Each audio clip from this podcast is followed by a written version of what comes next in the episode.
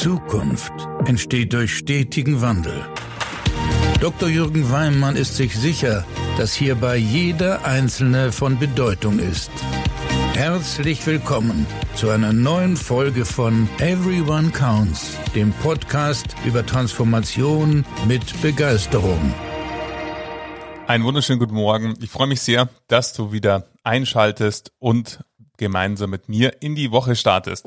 Heute nehme ich dich mit zu einem Gespräch, was ich mit Sören Flimm geführt habe.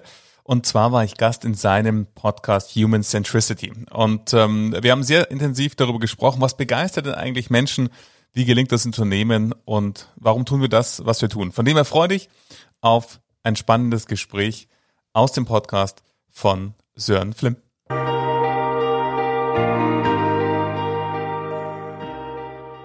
Ganz herzlich willkommen zu meiner nächsten Folge des Podcasts Human Centricity Menschen wirkungsvoll begeistern.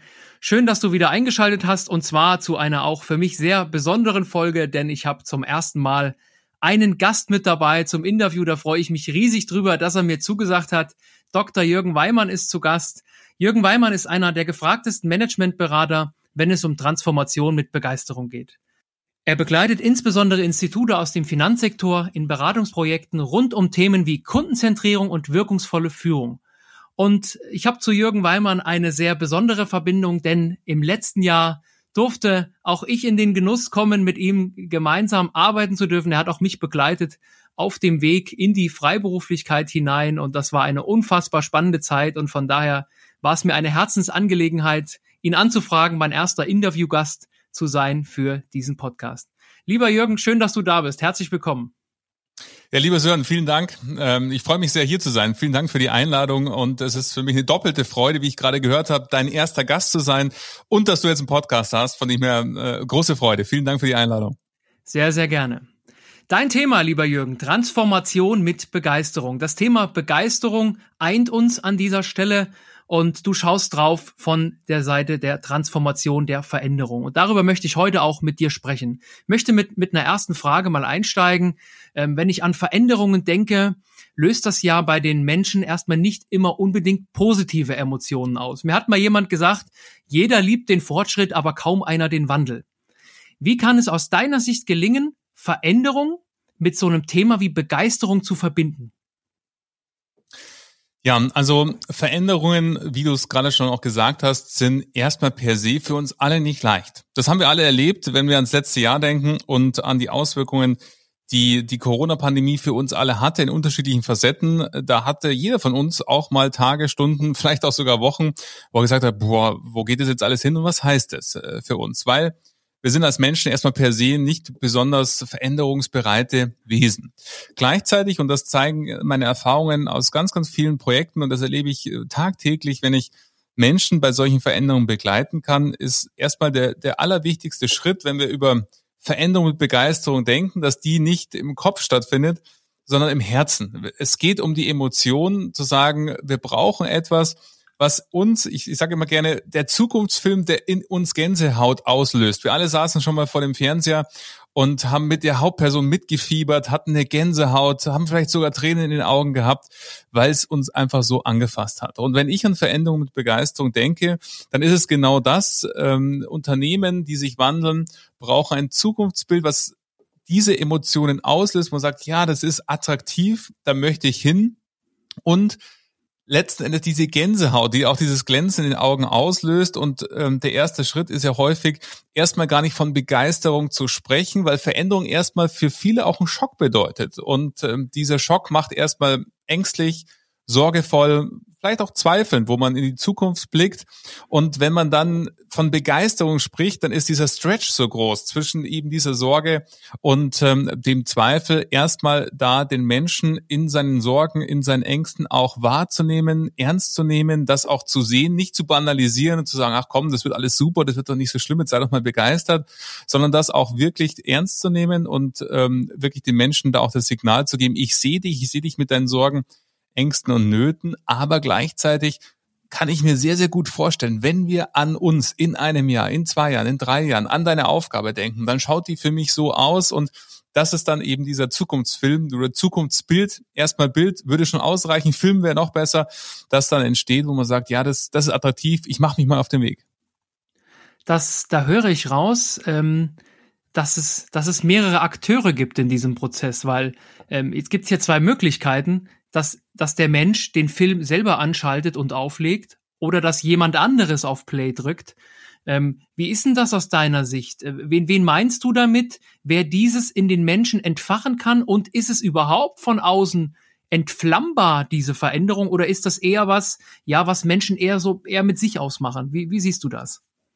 Ich glaube, grundsätzlich sind Menschen veränderungsbereiter, als wir oftmals annehmen. Also gerade so, ähm, und das zeigt sich immer wieder auch in, in den Projekten, den ich begleite, da ist häufig vom Top-Management so die, die Haltung zu sagen, Mensch, wir sind nicht so veränderungsbereit und fähig. Du weißt, ich mache viel in Sparkasse und Banken und da ist häufig die Annahme, wir sind nicht so ein veränderungsbereites Unternehmen. Und wenn ich dann tiefer ins Unternehmen einsteigen darf, stelle ich immer eins fest, dass es vor allen Dingen um die Rahmenbedingungen geht, zu sagen, welche Rahmenbedingungen verhindern denn vielleicht diese Veränderungsbereitschaft, weil die Veränderungsbereitschaft per se ist eigentlich deutlich mehr da, als es sich teilweise zeigt. Von dem her sind es immer zwei Stellhebel, also da gibt's keinen, das kann man nur, muss der Mensch selber entfachen oder man kann es nur extern entfachen, sondern diese Flamme der Veränderungswill, die brennt. Die Frage ist, was verhindert denn vielleicht, dass sich das zeigt? An den Rahmenbedingungen, äh, Organisation, Stichwort, aber auch das Thema zum Beispiel Kompetenzen, wie viel Freiheitsgrade haben wir im Unternehmen und so weiter und so fort. Wie werden Menschen gesteuert, bewertet, beurteilt? Also auch diese ganzen systemischen, äh, organisatorischen Themen rund um Mitarbeiter, Entwicklung und Beurteilung.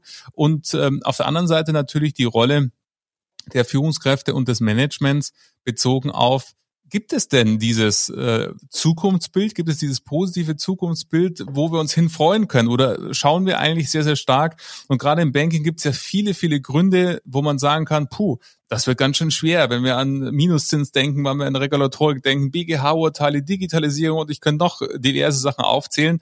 Dann gibt es mir erstmal viele Facetten, wo wir eher dazu neigen, äh, in ähm, Instituten und Gruppen eher auf das zu schauen, was alles schlechter geworden ist, nicht mehr möglich ist. Aber oftmals vergessen wird, dass es ja viele Aspekte gibt, die, wenn wir nur an den Bedarf an Finanzdienstleistungen zum Beispiel denken, der ist ja massiv gestiegen. Und die Leute, die äh, beschäftigen sich alle mit Finanzen. Die Frage ist nur, ist dann das Institut der Finanzpartner, mit dem sie sich beschäftigen, oder beschäftigen sie sich mit dem anderen Partner? Und von dem her gibt es immer auch Chancen, ähm, die auf der anderen Seite stehen. Somit braucht es, und damit zurück zu deiner Frage, für dieses Zukunftsbild immer eine Mischung aus beiden. Organisatorische Rahmenbedingungen, die die Veränderungsbereitschaft fördern und Führungskräfte, die diese Bilder im Kopf und im Herzen vor allen Dingen ähm, fördern und ähm, letztendlich stimulieren. Ja, spannend, spannend, was du sagst. Ähm, du, du, hast ja gesagt, die Flamme der Veränderung ist in den Menschen per se auch erstmal da. Natürlich brennt die unterschiedlich hoch, vollkommen klar. Menschen sind unterschiedlich. Ähm, aber sie ist per se erstmal da und es gibt eher Dinge, die sie löschen können. Ne? Äh, das ist ja ähnlich wie beim Thema Motivation. Wenn wir darüber reden, ne, dann sage ich auch, Menschen motivieren, das nehmen wir uns alle so oft vor, aber kann das wirklich gelingen? Wir können vor Demotivation bewahren. Ist ja was ähnliches. Und du hast von einem Bild gesprochen. So, und gerade beim Thema Vision, wo wollen wir hin? Was ist das Bild? Gibt es ja nun Bilder, die hängen an der Wand, ne, auf dem Flur. Wenn ich den entlang laufe, da hängt das Bild und da hängt es auch gut und da kommen wir auch dran vorbei. Du hast aber auch davon gesprochen, das Bild im Herzen zu tragen. Jetzt stelle ich mir das mal ganz pragmatisch vor. Ich entscheide mich mit meiner Organisation, mit meinem Unternehmen dazu, eine neue Zukunftsvision zu zeichnen, ein Bild zu zeichnen. Wie glaubst du, kommt dieses Bild von der Wand, wo es dran gezeichnet ist, in die Herzen der Menschen, die es nach draußen tragen? Wie kann das gelingen? Ja, das ist eine super spannende Frage und ich versuche mich da auch sehr kurz zu halten, weil darüber könnte ich natürlich ähm, stundenlang erzählen, weil das mein tagtägliches Brot ist, genau diesen Wandel zu gestalten. Es beginnt schon einen Schritt davor, nämlich wie kommt dieses Bild überhaupt an die Wand? Wie ist dieses Bild entstanden und wer daran beteiligt, dieses Bild zu zeichnen, um in diesem Bild zu bleiben? Ist es ein Bild, wo sich die Vorstände eingesperrt haben und das erstellt haben und jetzt hängt es an der Wand? Oder ist es ein Bild, wo klar wurde, ah, warum brauchen wir sowas überhaupt? Ist es jetzt irgendwie ein Modetrend? Wir hören so viel über Purpose, über Visionen und so weiter. Braucht man das jetzt und deswegen macht man's? Oder was ist eigentlich der tiefere, das tiefere Warum dahinter? Warum machen wir uns ausgerechnet jetzt auf den Weg und jetzt in dieser Art und Weise auf den Weg? Und wenn das klar ist und die Mitarbeitenden verstehen und letztendlich der Treiber ist natürlich da immer die Kundenseite. Wir erleben gerade im Finanzbereich, dass sich das Kundenverhalten massiv verändert hat. Wir haben viele, viele Effekte und ähm, Möglichkeiten, die daraus erwachsen und auch Risiken, aber eben auch Chancen. Wenn wir nur ein Beispiel, die Neo-Broker rausgreifen wollen, wo auf der einen Seite Menschen Schlange stehen, um ein Depot zu eröffnen, auf der anderen Seite sich klassische Institute wundern, wie kommen wir an die Generation Z ran mit unseren Themen, dann ist es einfach viele Themen, die aus der Kundenseite getrieben sind, wo wir gemerkt haben, letztendlich in, gerade im Banking, dass das, wie die Dienstleistung momentan ist, nicht das ist, wie der Kunde es gerne hätte. Und somit gibt es Faktoren im Umfeld, die dazu führen, dass diese Transformation überhaupt notwendig wird. Und dann zurück zu dem Bild, dann ist ja die Frage, wie sieht's denn aus, wenn es fertig ist? Was ist es denn? Woran merken wir denn A, dass wir vorankommen und woran merken wir denn, dass wir auch in der Zukunft angekommen sind? Und woran merken wir das? Das merken wir ja in der Art und Weise, wie Menschen miteinander interagieren. Wie, wie wird denn das Beratungserlebnis der Zukunft aussehen? Wie wird es denn sein? Wird es virtuell sein? Wird es noch immer noch in Vertriebseinheiten sein? Wird es äh, hybride sein? Wenn es hybride ist, ja, wie hybride? Ist es dann irgendwie mit dem iPad oder werden wir andere Arten Visualisierung haben. Also je konkreter, desto besser. Und es beginnt bereits im Erstellungsprozess, ähm, wie Viele Menschen sind damit involviert, es so konkret wie möglich zu machen. Wie werden Kundinnen und Kunden über uns sprechen, wenn sie mit uns eine Beratung hatten? Wie werden die mit uns interagieren? Was werden die sagen, wenn der beste Freund, der bei einem Konkurrenzinstitut Kunde ist, sagt, Mensch, ja, wieso bist du denn bei der, bei der Sparkasse, bei der Bank irgendwie Kunde? Ich bin doch bei der, das ist doch viel besser. Was sagt dann der Kunde? Warum ist er denn immer noch ähm, der Kunde? Also du siehst, es hat die Facette natürlich Innensicht äh, bezogen auf die Mitarbeitenden, auf die Führungskräfte und aber vor allen Dingen auch die Kundensicht zu sagen, warum machen wir das Ganze eigentlich und was wird dadurch besser? Das ist ganz wichtig. Es braucht kein Bild, äh, damit es ein Bild gibt, sondern es darf wie ein Sog sein, der dann sagt, ja, wenn wir das, wenn unsere Kunden auch in fünf Jahren noch sagen sollen, das ist der Finanzdienstleister meiner ersten Wahl, dann müssen wir eben, und da sind wir bei der Operationalisierung, verschiedene Dinge machen. Also der Entstehungsprozess des Bildes ist ganz relevant. Wer ist da involviert und eingebunden? Gibt es da auch ein klares gemeinsames Zielbild bezogen auf das Vorstandsteam und die Führungskräfte? Und dann die Operationalisierung des Ganzen mit möglichst breiter Beteiligung, wo Menschen an der Ausgestaltung dieses Zielbilds auch mitarbeiten können. Ja, ganz, ganz spannend. Man merkt doch bei dir beim Erzählen einfach diese Begeisterung, diese Leidenschaft, mit der du darüber sprichst.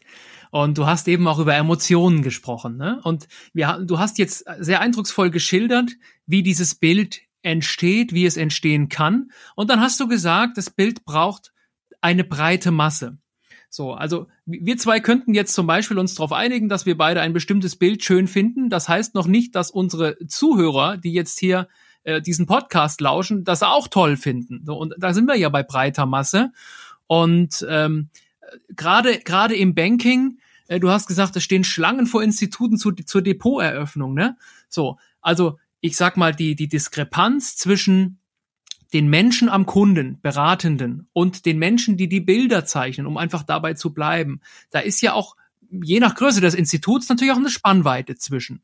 So. Und äh, ich habe ja auch in den letzten Folgen des Podcasts immer wieder gesagt, Veränderungen machen Menschen, keine Prozesse. So. Und das finde ich nochmal ganz spannend, deine Sicht dazu zu hören, ähm, weil ich meine, wir kommen beide ja aus, aus, aus dem Banking, auch aus der Sparkassenwelt.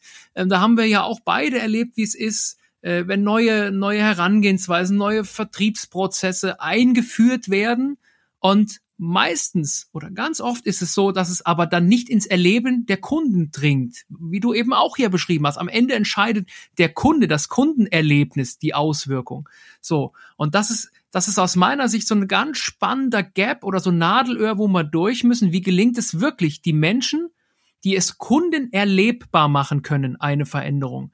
Wie gelingt es, die wirklich in diese Veränderung reinzubringen. Du hast gesagt, ja, die Flamme ist in jedem da. Es gibt nur Dinge, die verhindern das möglicherweise, dass die Flamme auch mal größer wird. Ähm, was sind aus deiner Sicht so die Faktoren? Jetzt denke ich drüber nach, wenn ich vielleicht Führungskraft bin, wie kann es mir denn gelingen, zum Beispiel Kundenberaterinnen und Berater dafür zu begeistern, eine Veränderung ins Erleben von Kunden zu bringen? Aus meiner Sicht ist da das Wichtigste und das ist auch einer meiner Hauptantreiber, warum ich das tue, was ich tue und jeden Morgen äh, mit Freude dafür aufstehe und mich einsetze, dass wir uns vor Augen halten dürfen, dass jeder Mensch unterschiedlich ist und gleichzeitig für die Veränderung jeder einzelne von Bedeutung ist. Und das heißt, wir dürfen nicht die Grundannahme haben, alle in deinem Bild Beraterinnen und Berater sind gleich, weil sie eine Funktion haben, weil sie vielleicht eine bestimmte Kundengruppe betreuen und somit gibt es ein Werkzeug, was wir für alle die anwenden können, sondern das Thema ist der Individualität. Ähm, ich arbeite hier gerne, ich habe ja alles meiner Ausbildung Organisationspsychologie äh, studiert und somit mich sehr, sehr stark mit dem Thema, wie entsteht überhaupt Begeisterung in Organisationen beschäftigt von der Kundenseite her? Wie entsteht eigentlich Kundenbegeisterung? Wenn wir uns mal vor Augen führen wollen, Begeisterung ist immer eine Mischung aus zwei Komponenten, nämlich Freude und Überraschung. Es muss etwas passieren, was außerhalb unseres Erwartungshorizontes ist und positiv, dann sind wir darüber begeistert. Sonst ist, äh, wenn Erwartung gleich Erlebnis ist, dann ist es, in Bayern würden wir sagen, passt schon, dann ist es eben äh, nur eine Zufriedenheit. Und dieser Erwartungshorizont ist ja für jeden Menschen, in unserem Beispiel Beraterinnen und Beraterinnen, unterschiedlich. Sprich zurück zu deiner Frage. Als Führungskraft darf man sich die Frage stellen, welche homogenen Gruppen habe ich denn innerhalb meines Teams oder im Falle einer Gesamtorganisation in der Organisation? Aus meiner Erfahrung sind das immer zwischen drei bis fünf Gruppen, wo man sagen kann, wie erleben denn die eigentlich Sparkassen? Weil, weißt du, dieses Bild an der Wand ist ja das eine und auch tolle Führungsleitlinien oder irgendwelche Werte, die man irgendwo aufgeschrieben hat, sind ja super. Aber entscheidend ist doch, erlebe ich das? Wenn wir sagen, wir sind wertschätzend oder wir sind offen oder wir sind vertrauensvoll, erlebe ich das von meiner tagtäglichen Führungskraft, dass die vertrauensvoll, offen und wertschätzend mit mir umgeht. Sprich, wir dürfen uns Gedanken machen, welche Mitarbeitergruppen gibt es denn eigentlich und mit welchen Bedürfnissen und Erwartungshaltungen kommen eigentlich aus dem Customer Experience Management, wo wir uns auch Gedanken machen, an welchen Kontaktpunkten haben wir welche Kunden, was haben die für eine Erwartung an das äh, Kundenerlebnis und was heißt das für die Kundenreise, die der Kunde gemeinsam mit der Sparkasse oder Bank macht. Und eben zurück zum Mitarbeiter, wir dürfen uns dann fragen, und das wird häufig falsch gemacht. Es gibt eine Kommunikations- oder Veränderungsstrategie für alle, die alle gleich ist. Und das ist schon mal der erste ganz große handwerkliche Fehler, weil Menschen einfach unterschiedlich sind. Wir haben Menschen, die sagen, ja, endlich rührt sich hier mal was, endlich bewegt bewegt sich hier was. Großartig, dass wir jetzt endlich mal virtuelle Beratung einführen, dass ich meinen Kunden auch virtuell erreichen kann. Wunderbar. Und wir haben andere, die sagen, boah, was soll ich denn noch alles lernen? Jetzt bin ich gerade mal froh, dass ich irgendwie OS Plus irgendwie beherrsche. Jetzt muss ich auch noch OS Plus Neo, da sind die Masken wieder anders. Jetzt muss ich auch noch visualisieren. Jetzt muss ich das auch noch mit dem Kunden teilen, äh, meinen Desktop und das irgendwie in ein tolles Beratungsgespräch führen. Und wenn wir denen dann immer erzählen, die Zukunft wird alles super und es wird alles so ganz toll und es wird so einfach werden mit OS Plus Neo und, und großartig, dann fühlen sich die am Ende des Tages verarscht, weil sie sich nicht gesehen fühlen in Form von ernst genommen mit ihren Ängsten und Nöten. Sprich, wir brauchen eine differenzierte Strategie. Für die, die sagen, großartig, endlich rührt sich hier mal was, das sind ja die einfachsten, wo man sagt, hier macht Erfahrungen mit euren Kundinnen und Kunden, entzündet die, berichtet davon. Und für die anderen, die vielleicht eher konservativer draufblicken und sagen, boah, das ist schon ein ganz schönes Brett, was wir hier bohren. Und wenn ich mir vorstelle, was ich dafür tun muss, dann blicke ich da erstmal mit Sorge drauf für die brauchen wir erstmal die Würdigung der Vergangenheit, zu sagen, überleg doch mal, was du schon alles in deiner großartigen Karriere, die teilweise ja 10, 15, 20, 30 Jahre lang ist, alles schon gemeistert hast an Veränderungen. Und wie, wie drei Jahre später hast du da drauf geschaut und gesagt, Mensch, das ging doch wunderbar, hast ja super hinbekommen, um dann diesen Zukunftsblick zu schärfen, weil dann ist auch eben für die, und das sind meistens eine ganz, ganz große Gruppe möglich, das Ganze auch bei den Kundinnen und Kunden zu entflammen, aber eben auch mit dem differenzierten Blick. Wir tun ja auch in, auf der Kundenseite so mit Kundensegmentierung etc., als wenn wir mit homogenen Gruppen zu tun haben. Das haben wir auch bezogen auf finanzielle KPIs, aber bezogen auf die Menschen und handelnden Personen haben wir genauso die Individualität wie auf der Mitarbeiterinnenseite. Und das ist das Zentrum Individualität in der Umsetzung bei den einzelnen Menschen. Das ist total spannend, ähm, weil eine große Rolle bei all dem, was du gerade beschrieben hast, nimmt ja dann tatsächlich die Führungskraft oder die Führungskräfte oder das Management ein. Und wir haben jetzt sehr stark den Fokus auch auf das Thema Beratungserlebnis, beratende Menschen gelenkt. Aber genau diese Kompetenz, was du beschrieben hast, auf unterschiedliche Menschen einzugehen, also eingehen zu können und das auch zu wollen, das ist ja jetzt auch nicht unbedingt jeder Führungskraft in die Wiege gelegt. Wenn ich mal denke, wie hat sich auch ein Führungsverständnis verändert und modernisiert, nämlich genau dahin, also dieser, dieser Change, diese Transformation, dieses andere Mindset, ähm, glaubt man ja bei dem Beispiel, was wir gerade hatten, ja, es geht alles so in Richtung Beraterinnen und Berater, aber das trifft ja genauso auf Führungskräfte, nämlich diese sehr menschenorientierte Führung, auch situative Führung, mit, mit den Menschen sich auseinandersetzen zu wollen, auch Freude daran zu haben und Menschen bewegen zu wollen. Das ist ja auch nicht unbedingt jeder Führungskraft, ich sag mal ganz platt, in die Wiege gelegt. Ähm, wie können wir denn an der Stelle ansetzen, auch Führungskräfte zu haben, die genau das in ihre Mannschaft tragen?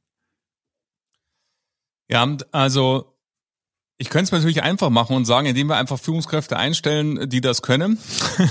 Aber ich weiß, da, dadurch, dass es ja bestehende Führungsmannschaften gibt, äh, dass es ja die Herausforderung ist, das mit den bestehenden Teams hinzubekommen. Und deshalb möchte ich da meine Antwort natürlich darauf fokussieren ähm, und nicht den einfachen Weg wählen. Ich glaube aber gleichzeitig, wir werden innerhalb in den Unternehmen Führungskräfte sehen, die sich auch in dieser Rolle nicht mehr wiederfinden. Und da darf man dann auch nicht so tun, als wie wenn das dann äh, für alle möglich ist, sondern im Gegenteil, da gilt es dann auch genauso konsequent und zu handeln und dann letzten Endes für diesen Menschen andere Perspektiven aufzuzeigen, ähm, um dann eben für das Team und für das Summe des Gesamtunternehmens die beste Entscheidung zu treffen.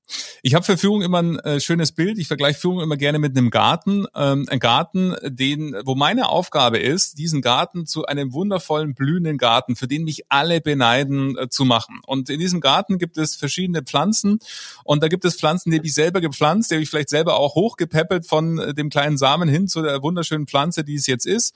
Ich habe vielleicht auch Pflanzen, die habe ich übernommen von meiner Vorgängerin und meinem Vorgänger. Die hätte ich vielleicht retroperspektiv nicht gepflanzt, aber ich habe sie halt, äh, weil sie in meinem Team sind. Und ich habe unterschiedliche Formen ähm, der Bedürfnisse. Ich habe welche, um in diesem Bild zu bleiben, die brauchen mehr Sonne, weniger Sonne, mehr Wasser, weniger Wasser. Du verstehst, was ich meine mit dieser Metapher. Meine Aufgabe ist, dass daraus aber ein blühender Garten wird. Und ich glaube, das ist entscheidend, wenn ich an Führung denke, dass Führungskräfte die Aufgabe haben, in der Individualität der einzelnen Menschen in ihren Teams ein, eine homogene Zielrichtung hinzubekommen. Also viel zu häufig arbeiten wir sehr, sehr stark und sehr, sehr intensiv sogar an dem Gleichmachen von Menschen, indem wir sagen, es, es ist die Schublade, es ist das Anforderungsprofil, da gibt es irgendwie eine Skala eins bis sechs und du bist halt leider eine drei und nicht eine fünf und für eine sechs müsstest du noch irgendwie das sein. Dann haben wir Systeme, die variable Vergütung, die auch äh, häufig dazu führt, dass man eben nicht Topleistungen fördert, sondern dass man irgendwie sagt, ah, wir können, können wir nicht machen, wir müssen ja irgendwie an alle so ein bisschen was ausschütten und dann äh, kommen beim einzelnen Mitarbeiter irgendwie 20 Euro an und jeder stellt sich die Frage, was soll der Quatsch eigentlich?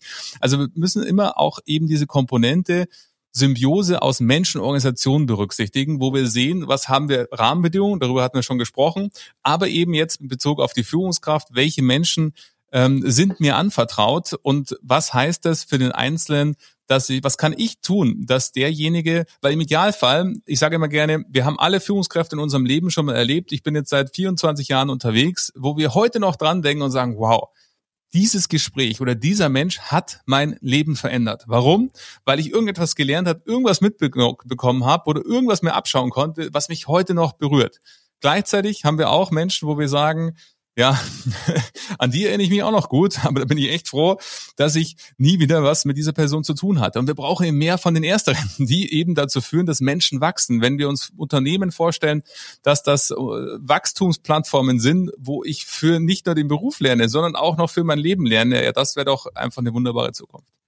Ich finde dein Bild ganz großartig des, des Gartens, dass wir unterschiedliche Pflanzen ja im Garten haben, die auch unterschiedliche Anforderungen haben. Ich sag mal, wenn ich mir jetzt Samen kaufe im, im, im, im Laden, im Gartenmarkt, dann steht ja drauf, die muss zweimal gegossen werden im Monat, die liebt Schatten und das ist die Jahreszeit, wo sie am größten wächst. Das ist natürlich, wenn ich das Bild mal auf den Mitarbeiter transferiere, meine Aufgabe als Führungskraft, genau das herauszufinden, wer braucht was, in welcher Intensität. Ganz wundervolles Bild mit dem Garten. In, in meiner letzten Folge habe ich ja mein Bild dazu, als, als Musiker musste ich ein musikalisches wählen, der Jukebox gewählt. Also meine Aufgabe ist es natürlich erstmal rauszufinden, wie, wie ticke ich, was habe ich für Platten in meiner Jukebox, ne, welche Eigenschaften, Werte treiben mich an, aber dann genau das, wie tickt das Gegenüber? Welche Platten hat der in deiner Jukebox? Jeder mag Musik, aber jeder mag andere. Und welche Platte muss ich auflegen, um den Menschen zu erreichen? Jede gute Playlist lebt von einem guten Mix, aber ich muss wissen, was ich wann bei wem auflege. Am Ende bleibt die Botschaft eine sehr ähnliche, aber dieses Bild des Gartens finde ich auch ganz wunderbar, genau dafür, äh, was, was beschreibt, was Führung ausmacht. Jetzt waren wir sehr in der Banking-Branche unterwegs. Erlaube mir eine Frage zum Abschluss nochmal ganz allgemein zu stellen. Ähm, wir alle haben den Satz Veränderungen als Chance begreifen, sicherlich schon mehrfach gehört. Ich habe da heute auch dran denken müssen, ganz persönlich heute Mittag, als ich nach Hause gefahren bin, auch aus einem Workshop, kam die erste Absage wieder rein für eine Keynote im Dezember. Und da habe ich gedacht, verdammt, äh, ich dachte eigentlich, jetzt kommen wir so langsam wieder in ruhigere Fahrwasser, was das Thema Pandemie auch angeht. So, wieder stehe ich vor einer Veränderung.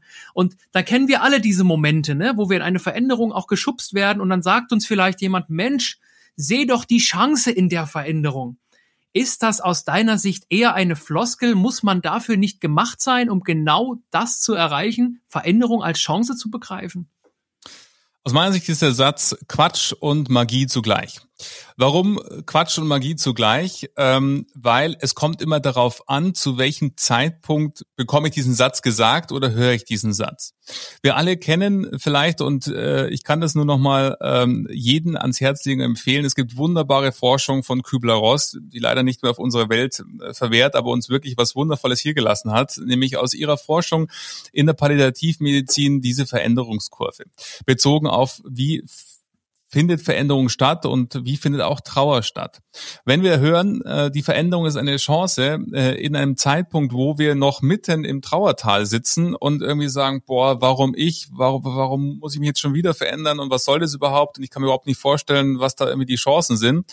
Dann fühle ich mich damit einfach nur vor den Kopf gestoßen, weil ich in dem Moment, da will ich keine Chancen sehen und da sehe ich auch keine Chance, sondern da brauche ich eine Schulter, die mich, äh, an die ich mich anlehnen kann oder jemand, der mich in den Arm nimmt und sagt, hey, ich sehe dich, ich sehe dich mit deinen Ängsten, mit deinen Nöten und sei dir gewiss, ich bin da, ich bin an deiner Seite. Und das ist dann die Rolle der Führungskraft.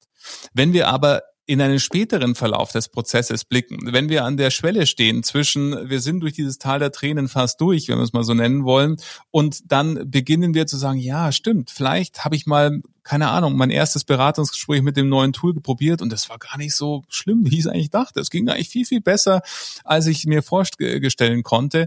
Und dann die Führungskraft eben jemand ist, zu sagen, Mensch, äh, A, was bleibt denn alles gleich in der neuen Welt? Weil wir tun ja immer so, als wenn sich irgendwie alles 100% radikal verändert. Das ist nur in den allerwenigsten Fällen der Fall. Vieles bleibt gleich. Wir schauen nur auf das, was sich verändert. Und allein nur durch diese Frage, was bleibt denn eigentlich gleich? Merken wir, wie so eine innere Beruhigung stattfindet, weil viele Dinge bleiben ja genauso, wie sie vorher waren. Es ändert sich ja immer nur ein gewisser Anteil. Und wenn dann eben in diesem Zeitpunkt der Satz kommt, dann verstehe ich den auch, sag ja stimmt, es ist auch eine Chance, äh, die dahinter liegt und ich kann mich in, in dein Bild total gut reinversetzen. Bei mir ging es auch im äh, März letzten Jahres so und es kam Corona, ein Termin nach dem anderen flog aus dem Kalender von Vorträgen und dann habe ich mir auch gedacht, boah, ist ja sehr furchtbar und ich, weil ich mich schon so darauf gefreut habe auf die Dinge und da war ich auch erstmal traurig. Aber dann, als ich irgendwie mit ein paar Tagen Abstand draufschauen konnte, habe ich den Blick schärfen können bezogen, was ist denn jetzt dadurch möglich? Ja, dadurch möglich war auf einmal, ich hatte irgendwie 30 festgeplante Tage meines Jahres frei.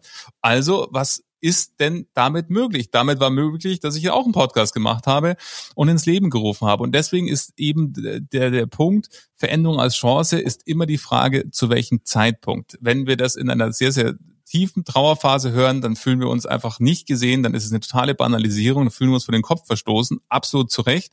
Sehen wir es zu einem späteren Zeitpunkt, dann können wir das auch wirklich als Chance begreifen und sehen und mit diesem Wind in den Segeln wieder nach vorne ähm, ausgehen. Und da sehen wir, wie wichtig es ist, diese Sensibilität für den anderen haben. Weil es geht nicht um uns, es geht nicht äh, um die Führungskraft, sondern es geht immer, und auch übrigens im Kundengeschäft, es geht nicht um die Beraterinnen und Berater, sondern es geht um die Kunden und den Kunden. Und in dem Fall um die Mitarbeitenden, ähm, wo steht der gerade, was braucht der gerade und darum geht's zu handeln. Und du kennst diesen Satz vielleicht, behandle dein Gegenüber so, wie du selbst behandelt werden möchtest. Aus meiner Sicht muss der lauten, behandle das Gegenüber so, wie das Gegenüber behandelt werden möchten. Darum geht's im Kern in Führung und Vertrieb gleichermaßen.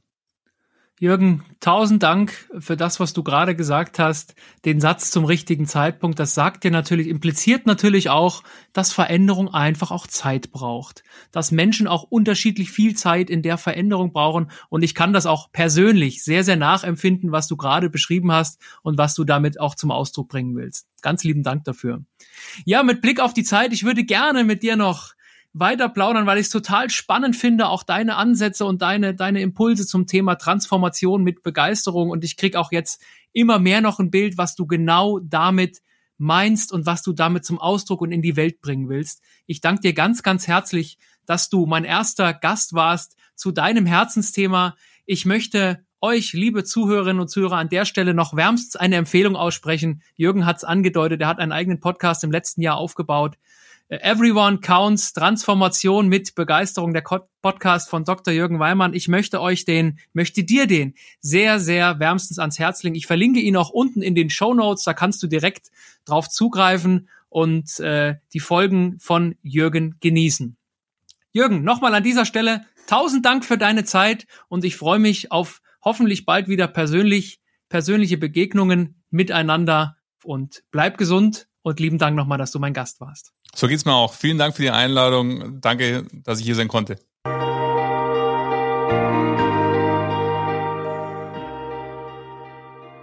Ja, ich hoffe, ich habe nicht zu viel versprochen und du konntest einiges daraus mitnehmen. Danke, dass du zugehört hast. Ich freue mich sehr, wenn du diesen Podcast abonnierst oder diese Folge, wenn sie dir gefallen hat oder du jemanden kennst, dem sie hilfreich sein könnte, weiterleitest. Und wenn du auf Abonnieren klickst, dann bekommst du automatisch auch eine Mitteilung, wenn eine neue Folge hochgeladen ist. Das ist immer jeden zweiten Montag der Fall. Und natürlich freue ich mich auch, wenn du dem Podcast fünf Sterne bei Apple Podcast gibst. Jetzt wünsche ich dir eine wunderbare Woche und freue mich, wenn wir uns in zwei Wochen wiederhören.